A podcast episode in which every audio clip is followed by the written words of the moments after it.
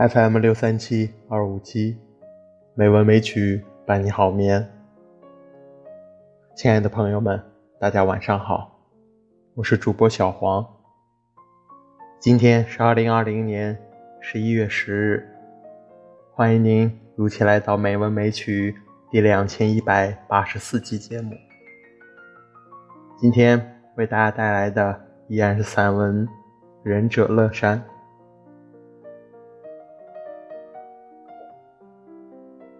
奥地利的山区农村，使我疑惑起来：自己究竟是喜欢山，还是喜欢水？这里所说的喜欢，不是指偶尔游观，而是指长期居息。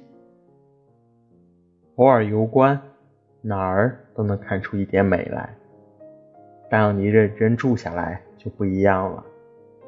要方便。最好是居住在平原，但人生在世，并不全是为了方便。无论是临水还是移山，都会有一些不方便，甚至还会引来一些大灾难。但相比之下，山间的麻烦更多。从外面看是好好一座山，住到了它的山窝里。很快就会感到闭塞、局促、坎坷、荒芜。这种生态图像与水边正恰相反。也许正是这个原因，历来生意大户可以离山，却总不离水。也许正是这个原因，我本人从前对居息环境的梦想，也大多。与水有关，但是眼前的奥地利分明摆脱了山居的多数弊病，让我惊讶不已。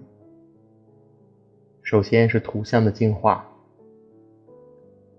这在山区本来是最难做到的。他们的办法是满山坡都种植地毯般的绒草，或者是整治一片片齐楚的森林。色调和谐统一，绝不冗杂跳跃。结果眼看去，全然单纯朗丽，把种种纷乱和杂污都抹去了。这也就抹去了山地对人们的心理堵塞，留下的开阔气韵，如洪波缓慢，云海静谧。海边的优势也不过如此吧，但它又比海边宁静和安全。其次是人际的收敛，被整治过的草地、森林，当然是人力所致，但人的痕迹却完全隐欠，这让自然全姿全态的出现。所有的农舍。虽然考究精致，却全部采用纯净的自然色，或是原木色，或是灰褐色，或是深黑色，不再有别的色彩。在形态上也追求板屋毛料的效果，绝没有丝毫的喧哗斗气，甘愿被自然掩盖和埋没。这种情景与中国农村大异其趣。中国由于贫困日久，一直提倡战天斗地，总是企图在大地上留下十分鲜明的人为印记，至少也要偷发一些标语口号。及至改革开放，农村快速富裕，却又急忙地搭建出大量纷乱、艳丽的致富图像。更是把人际凌驾于自然之上。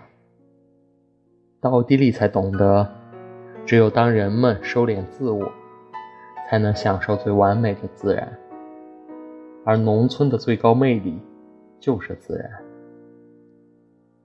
有人说，要达到奥地利农村的境界，需要经历一个否定之否定的过程，即在富裕之初，先让人力毕现。富裕到一定程度，就会提高教育水平和审美水平，再让人际收敛。这个过程也可称之为低级自然化、非自然化、高级自然化三段论。这种说法有一定道理，但人们应该力争少走第二阶段，尽量让山区农村在自然化的原则下从低级走向高级。这是因为非自然化进入和摆脱都需要花费大量资金，而且终究对自然造成无法弥补的破坏。然而，要跳过这个阶段很不容易。取决于农民自身的文化教育水平，也取决于高层设计人员的介入和引导。奥地利山区农村完全看不到拆除那种非自然化建筑留下的任何痕迹，显然没有走多大弯路，用最简朴的方式抵达了高级自然化的状态。甚至在奥地利的山区农村。也几乎看不到那些自以为非常热爱自然风光，却又以出木别墅、度假村之类损害了自然风光的城里人的印记。我们的周围很多城里人不知道，当他们把回归自然的口号付诸实践的时候，实际上是骚扰了自然。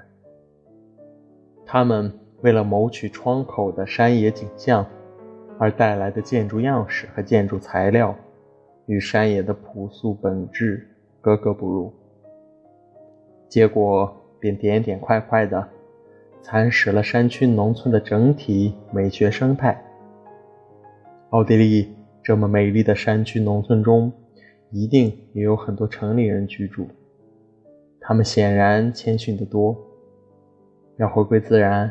首先把自己回归了，回归成一个散淡的村野之人。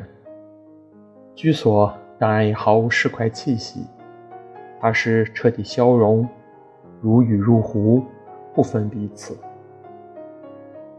由此便出现了一个有趣的绕口令：奥地利的山区农村，由于居住着非常合适的人。因此，非常适合人来居住。